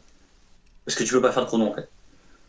Et, je pense qu'il y, y, a quand même deux aspects dans le sport, c'est euh, le plaisir et la performance. Les, mais en plus, les deux sont compatibles. Donc, euh. bon, après, euh, il y a tout ce qui est hygiène de vie après. mais bon, ça, c'est un autre débat après. Oui, c'est un débat, mais c'est vrai que quand tu arrives sur des distances comme l'ultra et tu t'entraînes, tu t'entraînes combien de fois par jour? Par semaine? Alors ça, bah, ça dépend. Hein. en général, je suis sur du 4 à 5 fois par semaine. Donc là, on est déjà, on rigole moins déjà. Oui, donc j'allais te dire qu'au niveau hygiène de vie, il faut quand même avoir une hygiène de vie euh, qui soit euh, un peu carrée pour tenir le choc et pas avoir de fatigue extrême. Bah, après, moi, je, ouais, je suis quelqu'un qui est toujours dans la bonne humeur, dans le, dans le, dans le partage, tout ça, mais derrière, il faut bosser quand même. Hein. Ouais, c'est 4-5 fois par semaine, c'est entre 250 et 300 km par mois à peu près. Et, euh, après, tu as des charges des fois plus lourdes. Hein. Là, si je fais l'ultra en avril, là, ma revanche, ça va être, euh, euh, je vais bouffer du 100 à 150 km par semaine. Parce qu'il faut que le corps, il, tape dans ses réserves, tape dans les fibres, etc. Donc, mais en moyenne, sur une année, je suis à 250 km par mois, à peu près. En, sur un mois complet, en comprenant les repos, tout ça. Donc ça fait, ouais, ça fait, ça fait courir quand même? Ça fait plus de 50 km par semaine. Ouais, et j'ai vu que, bah, pour donner un chiffre, hein, parce que j'ai vu sur ton Instagram, tu disais que tu avais fait 2663 km en 2020. Ben, c'est le double de moi. Mais bon, moi j'ai eu, euh, j'ai pas couru pendant le confinement, euh, j'ai pas fait de tapis, euh, et puis j'ai fait une grosse pause euh, à l'automne aussi. Euh, donc je me suis arrêté. En fait, j'ai regardé que j'ai couru que il y a 25% de l'année 2020 où j'ai pas couru mais vraiment pas couru, tu vois. Euh, Et donc euh, j'avais un objectif de dire, euh, alors, je, dis le double, hein, c'est pas loin du double. J'ai plus le chiffre exact dans ma, pour moi, mais je me suis fait la réflexion quand j'ai vu le, le temps, j'ai vu le D+ et tout, j'ai fait, ouais, il doit être à peu près dans le double, pas dans le D+ parce que euh, dans le dénivelé, euh, en habitant pas dans le plat, moi. je... bah, moi, c'est mon, ouais, mon défaut. Moi. Je n'ai pas de sortie plate chez moi, qui, ça n'existe pas, euh, parce que sinon je peux pas rentrer à la maison ou je peux pas en partir. Voilà. Oui. Euh, et euh, mais par contre, quand j'ai vu la distance, j'ai fait oui, effectivement, ça fait quand même un bon volume sur euh, sur cette histoire-là. Et, euh, et, je me suis dit, quand je regardais un petit peu, si, si j'avais dû faire ben, les, les kilomètres qui nous séparent, je me suis dit, ça me faisait quand même des, des belles semaines à combler dans ce qui me manquait en fait. Ben, mine de rien, tu es obligé de. Ben, déjà, enfin, même un peu d'ailleurs dans la tête, tu vois, quand tu prépares un, un ultra, tu es un peu obligé d'avoir. Enfin, moi, ça me rassure de courir en fait d'avoir fait de la borne, d'avoir borné, d'avoir dit euh, bah 50 km, oui, je l'ai fait plusieurs fois l'entraînement, donc euh, ça passe. Euh, c'est des après, outre le fait qu'il faut que tu travailles le travail des bâtons, d'avoir ton sac sur toi, d'avoir tout cet aspect-là, mais de courir un peu tous les jours, ça te, ça, te rassure dans ta prépa. Et puis, tu as tellement de choses à, préparer quand tu fais un off que finalement, c'est presque un moment de coupure, un moment où tu profites. Et euh, mais ouais, mais moi, tu vois, comme tu as, dit dans les dénivelés, c'est ce qui me manque en fait. Parce que moi, je suis en pleine plaine, euh, pas loin de Rion. Et moi, j'ai pas de montée nulle part. Donc en fait, je borne, mais j'ai pas assez de montée. Et quand on a un confinement, là, euh, moi, je panique. Hein. Donc là, autant te dire que j'attends les décisions qui vont être prises incessamment sous peu. Et ça ne fera pas rire si on nous annonce un confinement comme au mois de mars. Hein. Mm. Parce que pour se préparer. Donc euh, là, je m'étais même dit, attends, je vais, je vais fabriquer, je vais mettre sur mon tapis, je vais mettre un degré Mm. pour simuler les- le D+, quoi. J'en suis à point à réfléchir à ça en ce moment. Alors, euh, t'écouteras un épisode que j'ai fait avec... euh, j'ai perdu son prénom, mais qui s'appelle Niel. Euh, Miel, pardon. Antoine Miel, qui, qui a écrit un livre sur la préparation. Je m'entraîne en ville à l'ultra et au trail avec son coach, et euh, où justement il dit que l'un des avantages du tapis, c'est de pouvoir mettre justement de la pente, de pouvoir mettre de la pente. Ouais. Et euh, bon, lui après aussi, j'ai vu une photo l'autre jour. Euh, il s'entraîne à Montmartre, etc. Les escaliers. Alors, ce que t'as pas trop dans ton autour de, de chez toi. Mais je me suis dit, ça se trouve, t'as pas des marches chez toi, t'as pas un escalier que tu pourrais. euh, Là? Non, il y a bien des petites côtes, mais ouais, non, c'est compliqué. Là, honnêtement, c'est compliqué. Moi, la, la plus longue côte, elle doit faire 200 mètres. Et après, euh, ouais, t'as fini. Donc là, non, à part, à incliner le tapis, je sais pas comment je vais, je vais, je vais préparer ça. Et puis, euh, ouais, ça va être un peu stress en plus, mais bon, on va s'y faire. On va se préparer quand même. Et puis, euh, et puis le D+, ouais, il faut en manger. Si on veut faire du, de l'ultra, le D+, c'est ce qui, qui fait la différence quand même, hein, parce que le corps n'est pas habitué pareil. hein. Pas travailler pareil, la position n'est pas pareille. Moi, j'avais souffert un peu du dos, parce que finalement, on est plus penché, on est plus. euh, Et puis, les descentes, euh, les descentes, on récupère pas en descente. Hein. Euh, descends le Puy-Marie, euh, j'imagine tu connais descendre du Puy-Marie, les escaliers, côté escalier, ça te tape dans la fibre en fait tout le long, quoi. Donc, tu arrives autant fatigué en bas qu'en haut. Mm. Tu dis, bon, bah voilà. Mais euh, ouais, après ça fait partie. Après, si c'était, je me dis toujours, si c'était facile, tout le monde se lancerait dans ce genre de défi. Donc je me dis, allez, ça t'amènera un petit truc dans ta vie, tu vois, de te battre un peu contre contre euh, la nature finalement. Donc Mm. euh, voilà. Ça me rappelle une réflexion qu'avait fait euh, Red One dans un épisode. Il m'avait dit euh, qu'il a personne dans son entourage qui a couru un marathon. Et je lui ai dit mais pourquoi tu te lances dans le marathon? Il me dit personne dans mon entourage a couru un marathon. Et, euh, et je me dis mais euh, le marathon déjà moi j'en connais pas beaucoup qui ont couru le marathon, mais alors des qui ont couru de l'ultra encore moins. Pour moi, ouais. Ah non, mais moi non plus.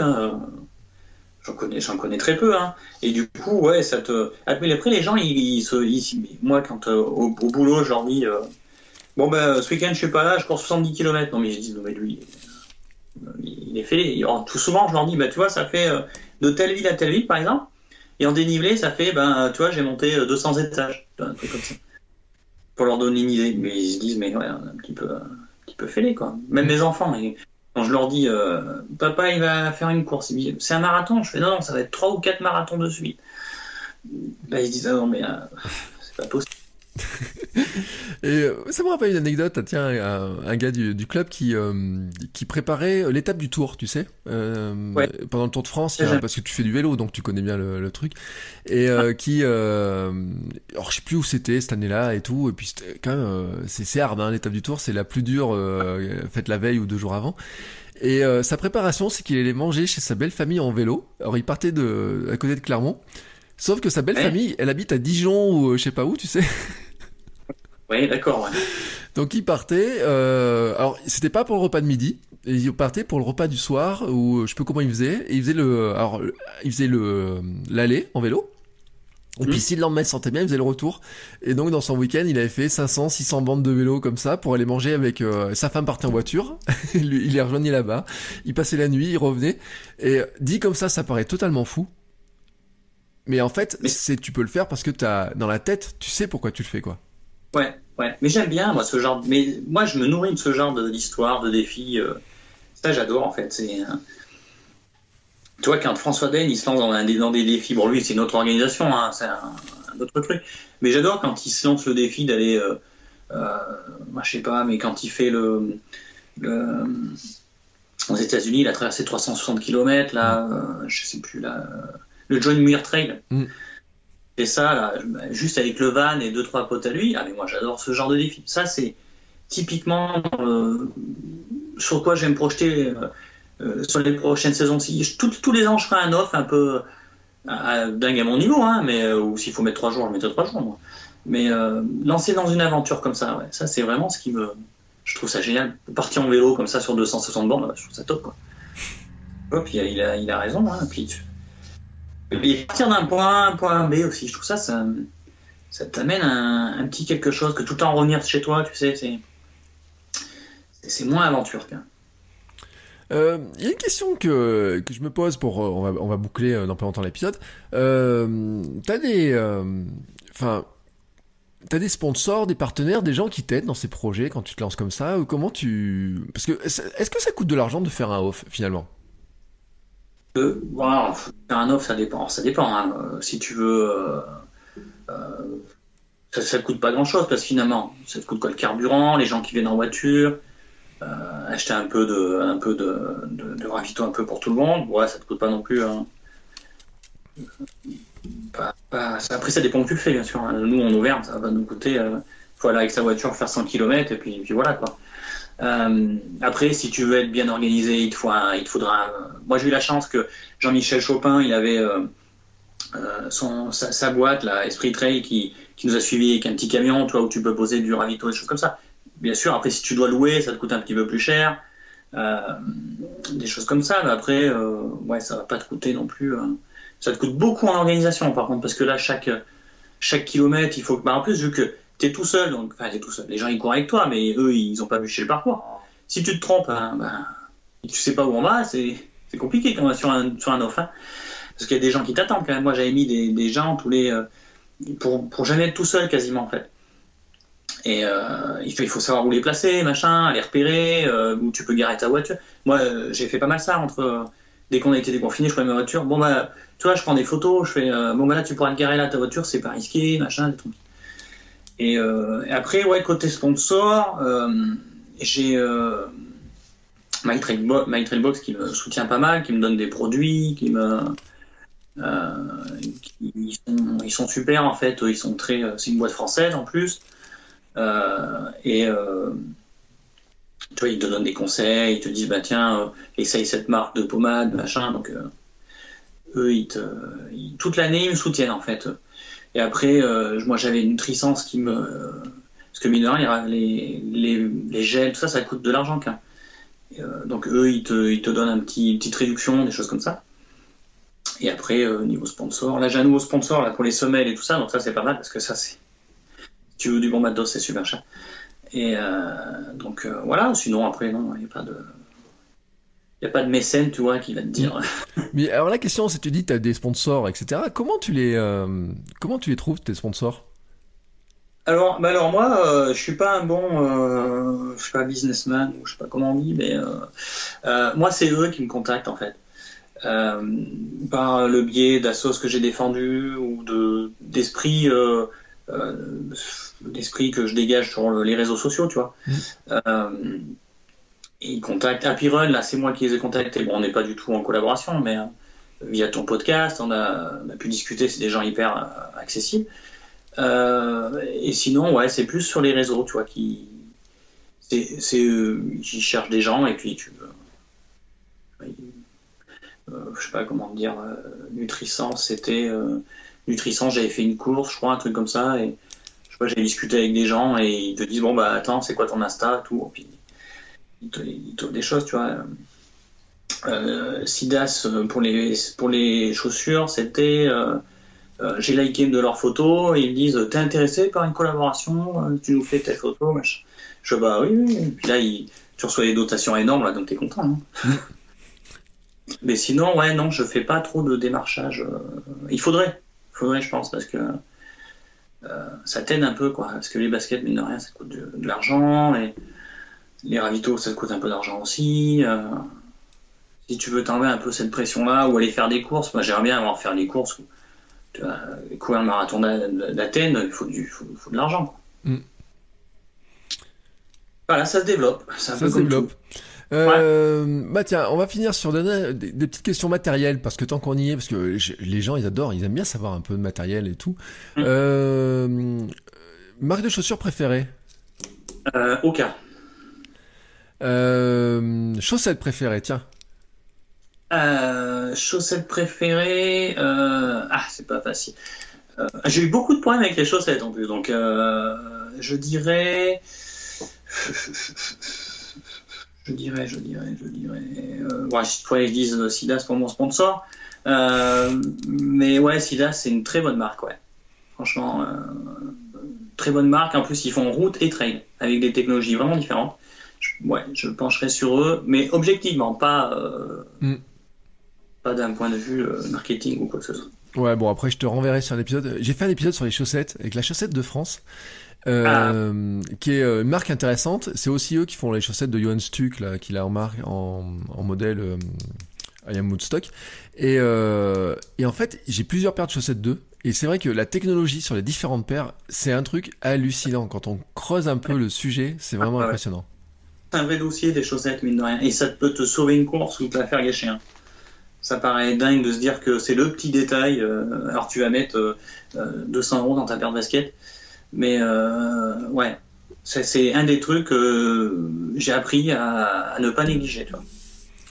Euh, équipementier, on va dire vêtements, shorts, euh, maillots, les choses comme ça Hublot. Moi, je suis sur Hublot. C'est alors là aussi, c'est du nanning Mais si tu veux, Hublot, c'est ultra léger. C'est donc ouais. Et sinon, je suis sur Salomon. Euh, sac de course, un sac de trail, tu fais quoi? T'es plutôt euh, un gros sac, un petit sac? Comment tu t'organises? Ah non, moi c'est plus, ouais, c'est plus, plus petit. Bon après ça dépend quelle course tu fais, mais euh, je suis plus, plus sur du, léger. Moi je suis sur Salomon S-Lab, tu vois. Mm. Et j'adore parce qu'il est, il est fin. T'as l'impression que tu le portes pas en fait. Donc ouais, ouais, Salomon là, aucun doute pour moi là-dessus. Euh, il y en a qui veulent faire de l'ultra, donc ils se demandent euh, les bâtons. T'as un conseil sur des bâtons? Ça choisit facilement des bâtons? Euh, bah, Après, ouais, il faut que ça soit léger quand même, hein, tu vois. Euh, les font des très bonnes marques de bâtons. après, moi, le seul truc que je conseillerais, c'est des bâtons pliables en 3. Parce que gain de place, ça se, déplie ultra facilement, ultra rapide. Et euh, tu peux les mettre euh, soit avec une ceinture, euh, comme Salomon ils font, ou Oxytis ou tout ça, soit avec des, dans ton sac, tu as des, un petit truc que tu rajoutes sur ton Salomon pour mettre ton un fourreau là pour mettre tes bâtons. Ça c'est ouais, en 3 c'est le top. Hein. si tu prends des des bâtons comme ceux qui font de la marche ou des trucs comme ça, ou même si tu les passes à tes ravitaux, c'est pas pratique parce que euh, moi, des fois, je cours, je cours avec, tu, vois, tu, ranges pas toujours tes bâtons, et ceux-là, ils ont la capacité d'être ultra légers, en fait. Et, il faut en prendre des solides, hein, parce que si tu fais du, dans la caillasse, tu peux casser ton bâton comme un. Donc, ouais, solide et léger. Et euh, pour finir, parce que c'est une question que beaucoup de gens se posent, euh, quelle est la montre qui arrive à t'accompagner sur un ultra? Moi, je suis chez Garmin en fait.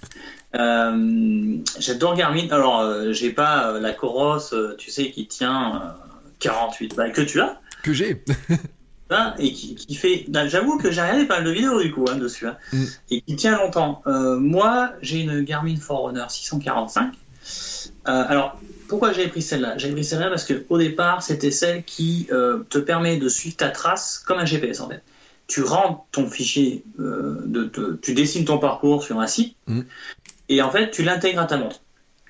Et alors, j'avais pris celle-là parce que la précision, elle est vraiment hyper. Euh, c'est, je sais plus, 25 mètres, même pas 20 mètres près. C'est-à-dire que tu as un virage euh, à 2-3 foulées, il est là, quoi.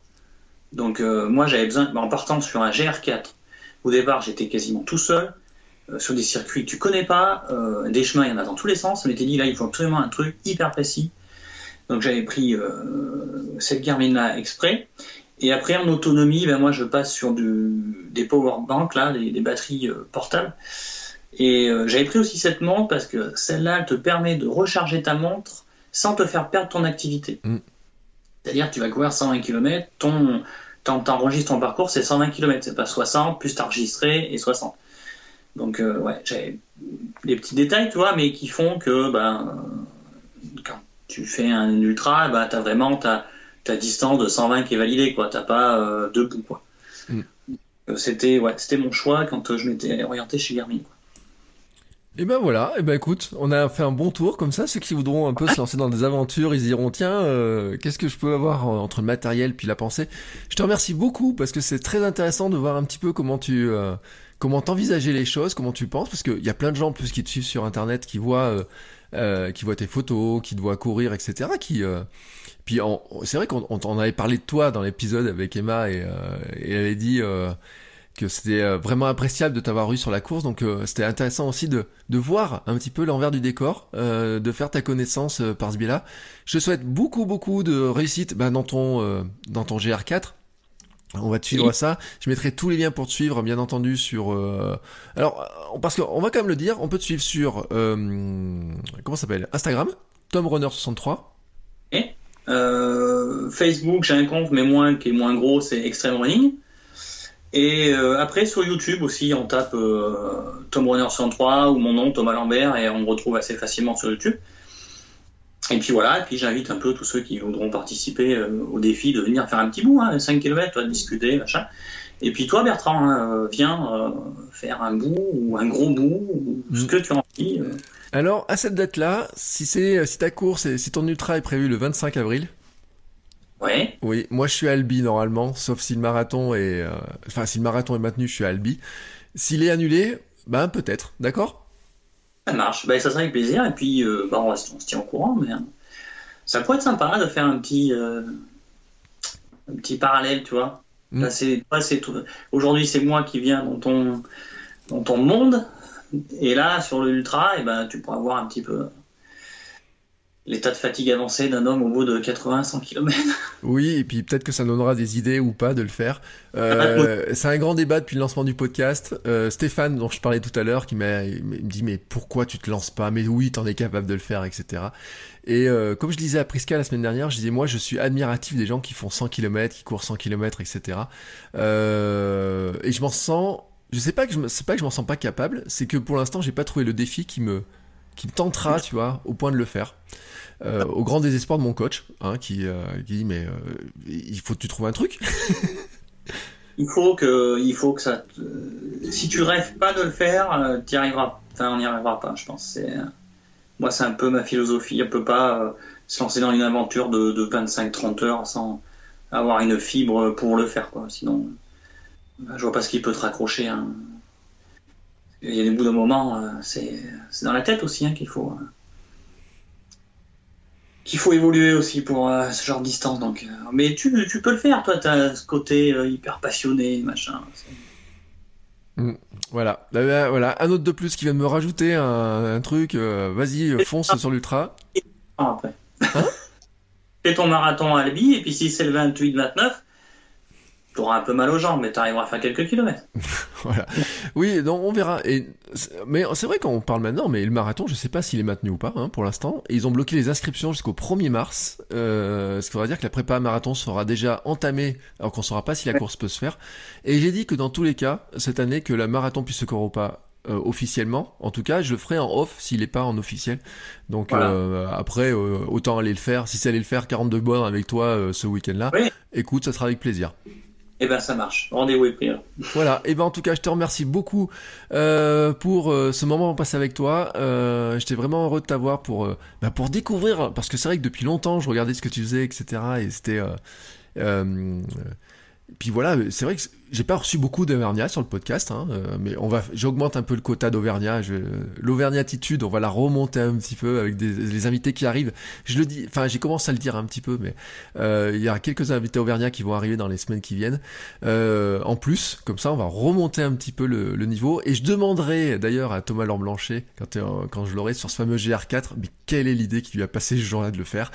Parce que c'est vraiment une trace qui, qui en a cuit plus d'un il rend fou les gens. Et qui rend fou les euh, gens. Dis-lui de venir nous voir euh, sur la revanche en avril. En tout cas, merci à toi. Euh, bah nous, après, on se retrouvera nous la semaine prochaine pour un nouvel épisode euh, dont je vous dis pas encore l'invité. Ça sera la surprise. J'aime bien garder la surprise de semaine en semaine. En tout cas, on se retrouve la semaine prochaine et bah bientôt, Thomas. Bah bientôt et puis un grand merci. Ciao, ciao. Salut, au revoir. Bon, c'est encore moi. J'ai un dernier petit mot à vous dire avant de vous laisser écouter un autre épisode de podcast. Si vous avez apprécié cet épisode, je vous invite à vous abonner, bien entendu, au podcast. Vous pouvez le faire sur Spotify, Apple Podcast et tous les lecteurs de podcast. Mais aussi, si vous le voulez, à laisser une petite note 5 étoiles sur Apple Podcast. Vous savez que ça aidera le podcast à se faire découvrir et à permettre à plein de gens de découvrir aussi les vertus du mouvement. Allez, ce coup-là, je vous laisse et je vous souhaite à tous une très belle journée.